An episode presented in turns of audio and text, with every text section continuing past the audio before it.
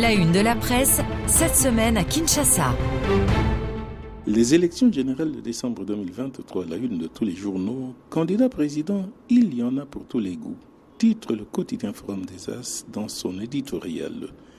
Avant même la clôture du dépôt des candidatures, souligne l'éditorialiste, il y en a déjà pour tous les goûts, pour tous les coûts et même pour tous les coups.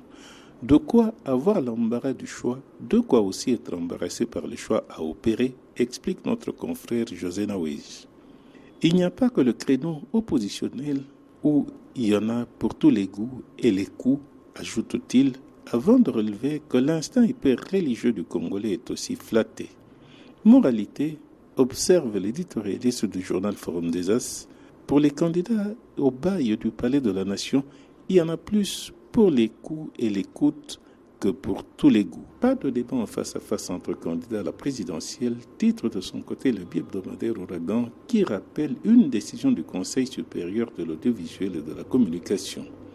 Depuis son arrivée à la tête de cette institution d'appui à la démocratie, écrivent nos confrères, Christian Bossembe pose des bases pour de profondes réformes, entre avertissement, interpellation et sanction, l'ex-star télé s'insurge contre tout dérapage de quelque nature que ce soit, peut-on lire encore dans le journal L'Ouragan qui met en exergue la qualité de bon juriste de l'intéressé?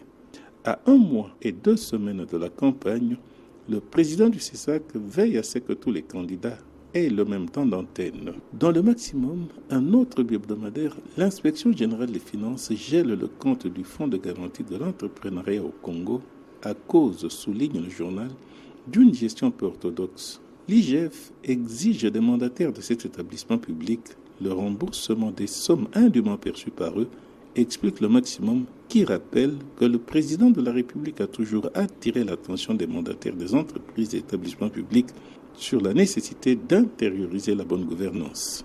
Dans Africa News, enfin, chiffre à l'appui, Nicolas Kazadi mis en cause.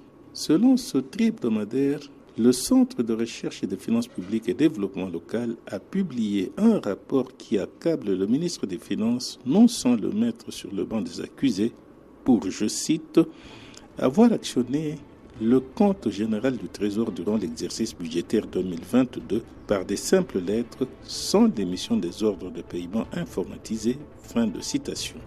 Kamanda ou Kamanda Muzembe, Kinshasa RFI.